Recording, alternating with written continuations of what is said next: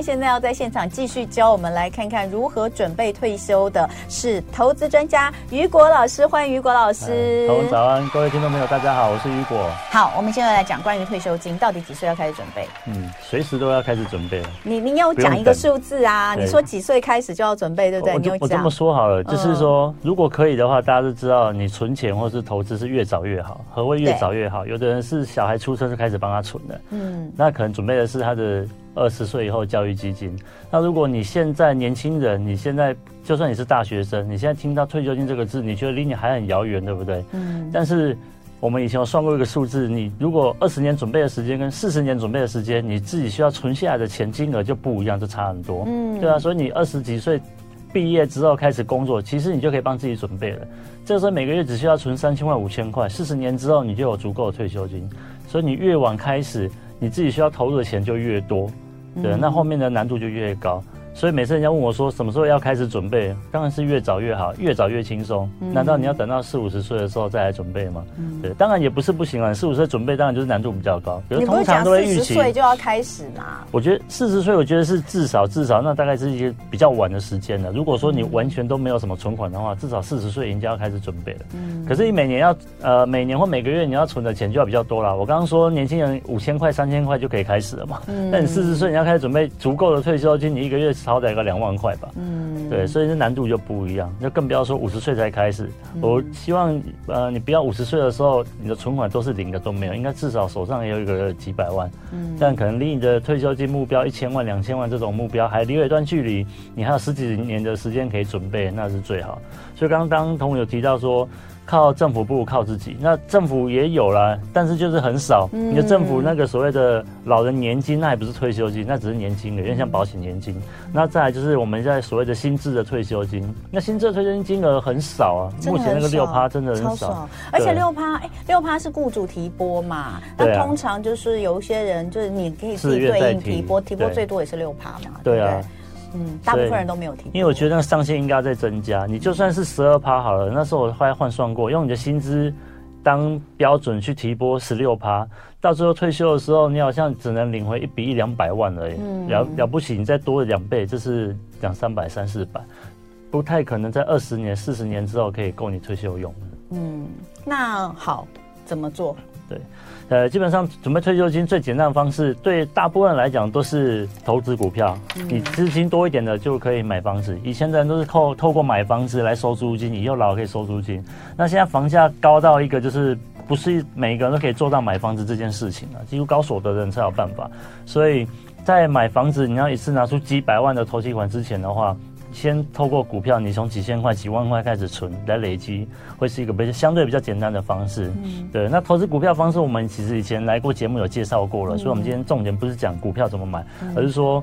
你要准备退休金的方法的话，股市是相对来说百分之九十以上的来讲是最容易进场的。你三五千块就可以开始的。嗯、对，那所谓的股市报酬率，如果你的方法对，你的时间够长的话，股市的报酬率也可能比房地产还要更多。所以你不一定一定要准备一大笔钱去投资房地产，只是相对于说股市波动大，很多人抱不住。那买房子的人他就是乖乖一直缴房贷嘛，缴到二十年、三十年甚至四十年缴完，嗯、那他也不会随时想着要卖房子，所以很容易房子是抱得住的，他就可以。赚到房子这几十年，呃，这段时间的增值，包括这段时间的租金，呃，大部分比较容易赚到。那一两间房子基本上大概就可以退休了。嗯，好，那所以来看，那如果说投资股市，呃，应该是说门槛比较低的啦。嗯，那像刚刚马上就已经有朋友讲说，我太晚知道 ETF 了，这样子哦。对，呃，当然应该是说任何时间都不嫌晚吧。对，就对自己开始，以自己的人生往后看，任何时你现在都是早的。对，就跟。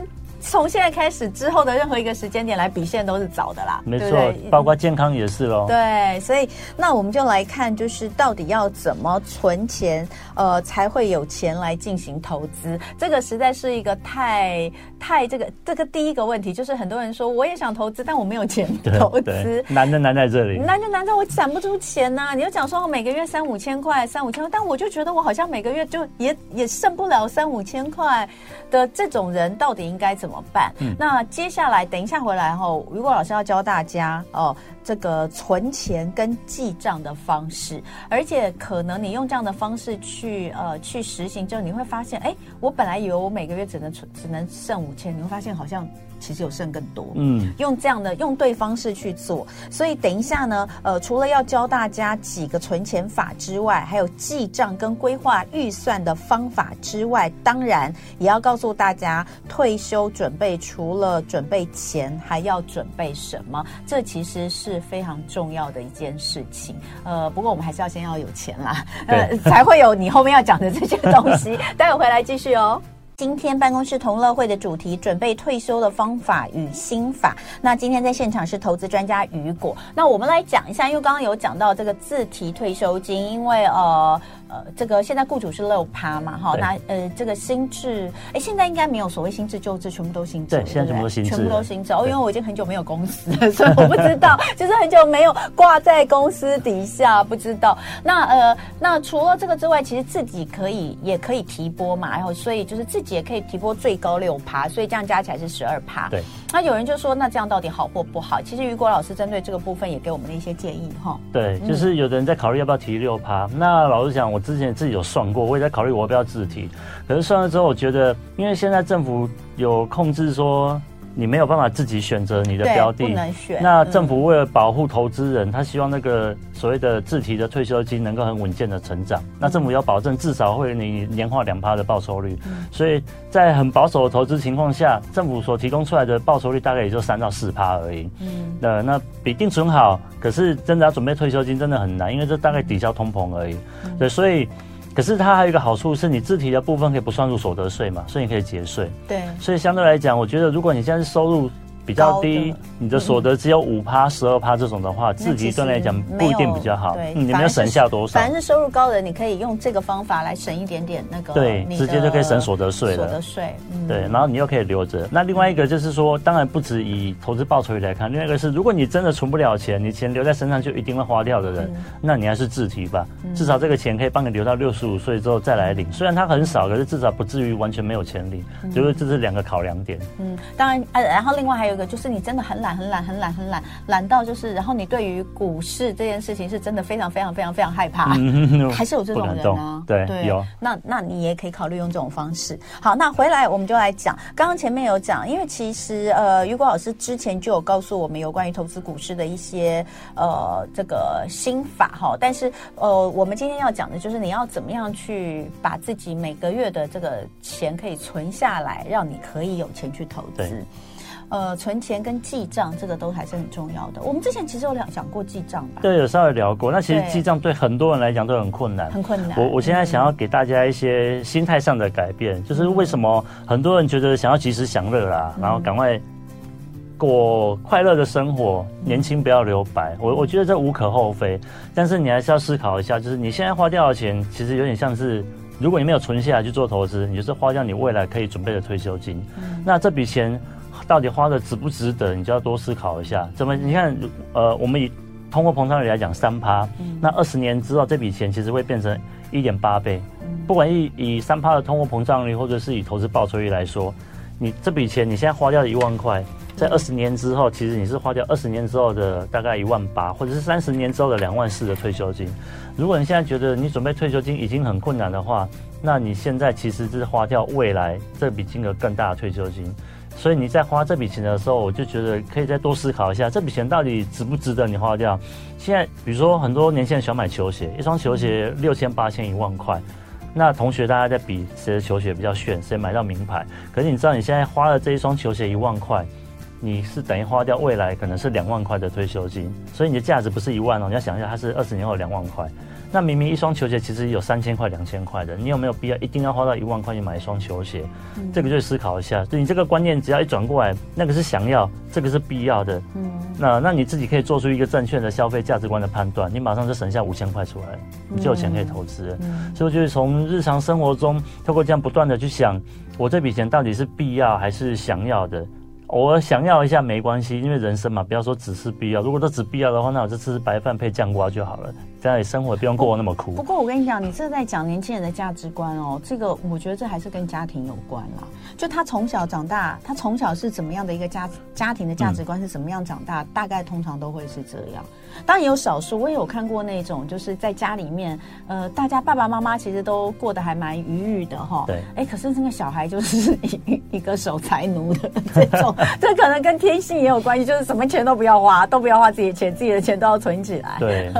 然后这种，然后兄弟两个人就是完全不同的那个个性哦。哥哥哥哥就是这种哦，这个一点一一点钱都不肯出去，只进不出的那种。而弟弟就是什么钱都可以拿出去跟大家分享的哈。我觉得可能还是跟家庭价值观有点关系。那我们就来先讲一下那个存钱的方式。你有一个三三三。有一个三六五，有一个信封袋存钱法，对不对？嗯、对，嗯、其实这个就是说，我们一般如果你去 Google 搜寻怎么样存钱的话，你很常听到这几种存钱的方法。比如说把钱分成呃三等份，那哪些钱是要做什么用途的？哪些钱是要存起来的？比如说像什么三六存钱法，就是说。一天存一块，第二天存两块，第三天存三块，一年之后最后一天存到三百六十五块，一年之后你就可以存下几千块下来。嗯，甚至比如说像信东信封袋存钱法，是说有些人只要手上看到钱，皮包里面有钱，他就一定会把它花掉的。他就觉得哎、欸，我还有钱，想到什么就买什么。那对这些没有办法控制他的呃购物欲的人来说，他可以觉得，那你先把你要花的钱拿来放在信封袋里面，我只花现金。那我这个信封袋里面钱用完，这个月就不能再花钱了。嗯，那那我是觉得这些方法其实，在现代这个数位化时代蛮难的啦。呃，前两天不叫一一一购物节吗？嗯，那你现在购物基本上都是刷信用卡啦、线上付款这一类的。你怎么怎么可能拿信从信封袋拿钱出来付？嗯、而且你刷信用卡还有一些红利回馈啦、现金回馈这些。对啊。你用现金付的话，这些就都没有，都没有啊。嗯。那我们还你知道他为了信用卡那的那些红利或什么，会一直换卡，一直换卡，一直换卡，因为真的算起来就是划算啊。对啊，有些信用卡像某家卡那个回馈三趴，你就买一个三万块的东西，马上现赚几百块下来。对啊。对对啊，那还有比如说刷卡这一些。呃，还有一些好处啦，比如像记账，有些人记账自己在那边打字或用手写，其实蛮麻烦的。嗯、那如果你是透过数位消费的方式的话，这些账你之后都可以回过头来查嘛，你就不用记了，你就要回去稍微把它勾出来，你就知道你的消费多少。剩下的只剩下说，比如说你去市场买啦，你去吃碗豆花啦，你是付现金的这一种，嗯、你就真的必须要自己手动记下来。嗯、所以其实用数位消费对你的记账来讲也是有帮助的。嗯，对。那为什么要提到记账？呃，我之前有提过，记账有几个好处。第一个是我知道我的消费钱花到哪里去了。嗯。对，那这个钱花哪里去，我们不用太知道细节，我只要知道大方向。比如说我吃饭吃多少钱，我出去玩花了多少钱，跟朋友聚餐花了多少钱。那这些钱，如果当我觉得我透支，或者是我需要省下更多钱的时候，我有办法回头去检讨，那我哪边的钱要少一点？比如说我的娱乐费怎么一个月要八千，太多了吧，不合理。我看可以把它降到六千块，我就多两千块出来。哎、嗯，伙食费三千块，哦，我觉得每个月吃这样好痛苦，只能吃排骨饭、卤肉饭。我可以把它省下两千块移到我的伙食费去，让我的吃的东西可以健康一点。我们刚刚提到，你要退休，其实还有很多事情要顾的，健康就是第一条。嗯、那你的记账。下来之后，你除了预算可以控制好，你的花费都合理。第二条是我可以真正的知道我到底一个月花了多少钱，我一年花了多少钱，嗯，我才有办法用这个金额当做标准去推算说，那我退休后我实际需要花多少钱？嗯，很多人都觉得我退休后只要三万块，一个月三万块就够，四万块就很好用了。我觉得你都太低估了你的实际消费了。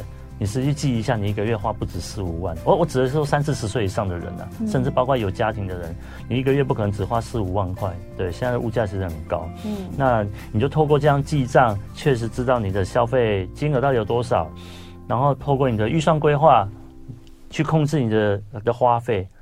这个时候你就很清楚知道我每年到底可以存下多少钱来，嗯，那我应该要再多存多少钱？这个金额数字你用 Excel 表去稍微推算一下，嗯，你就可以知道二十年、三十年之后你的退休金可以准备到多少钱。不够，那我要怎么调？从现在就开始检讨起，马上做出改变。你只要些微的改变，累积了三十年之后会有很大的差别。我觉得只要我的小孩都长大了，我的花费就会少非常非常多。这是很实际的，真的太可怕了。小小小孩真的蛮花钱，但是一定也有人说不会啊，我们养小孩都都不花什么钱。这种我就其实取决于父母了，非常佩服。对，就是我们就是想不开的父母，花了太多钱在小孩身上，啊、什么的也没有啊。就小孩喜、啊、小孩想要学什么，我就让他学啊，啊或者是什么的。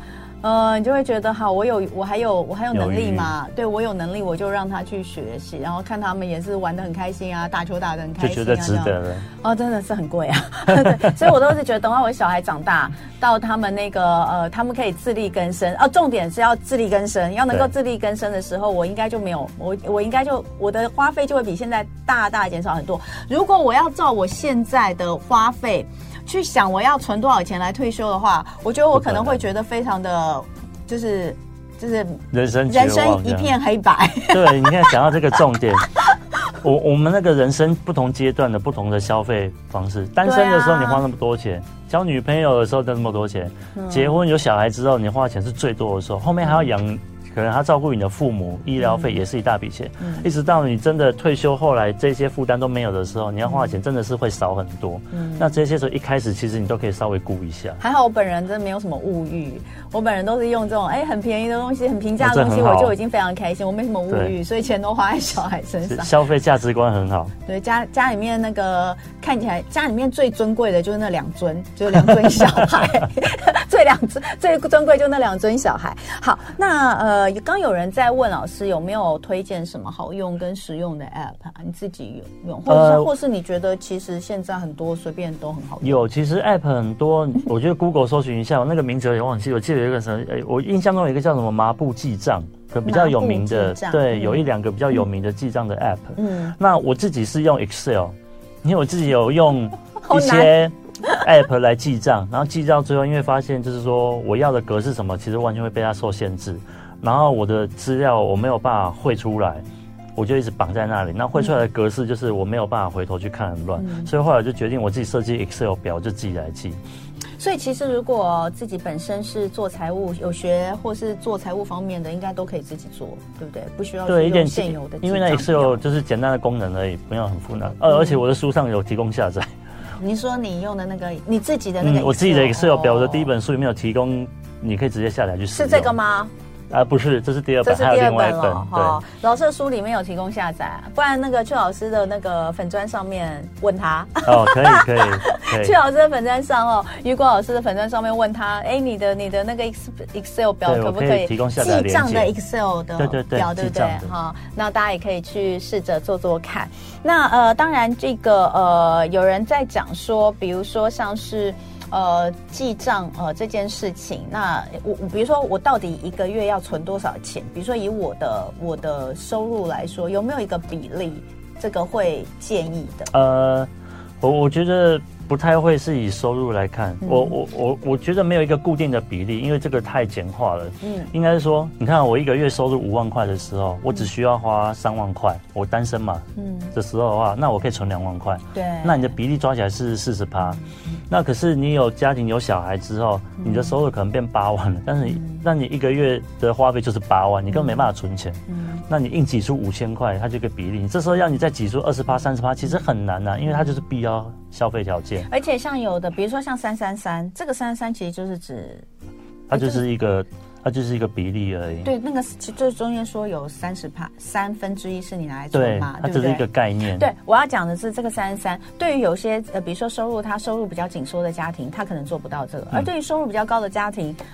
这个三又太少了吧？啊、就说你存三分之一又太少，所以我有时候觉得这些，嗯，嗯，你可以参考，我都没有觉得他们是你一个对，你一个月收入十五万，对啊，那你花五万块，你一个月五万块很好过啦。你你明明可以存十万的，你为什么硬要让自己说我要花十万，然后存五万？对。对好，所以呃，有一有关于这个其他的呃这个存股的方式，因为像今天可能讲的是一些小小的概念哈，包括你怎么样把钱存下来等等的哈。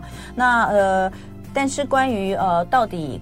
挑股票哦，要怎么挑哦？那这个都还是在雨果老师的书里面，ETF 存股哦这一本呢，可以大家去看一下。那完整解析十三档台股 ETF 啊，还有全球的 ETF 特色，那大家可以去看一下。就是呃，还是那个重点，不要听信名牌，追逐流行。那投资股市其实确实是存退休金一个蛮不错的方法，但是方法也要用对。那在老师的书里面，其实有蛮多东东西呃都跟大家解释的蛮清楚，而且不难啦。说句实在话，这本书还蛮简单的哈，就是你看得懂的书，那大家可以去参考一下。那今天非常谢谢投资专家雨果老师，好，谢谢。就爱点你 UFO。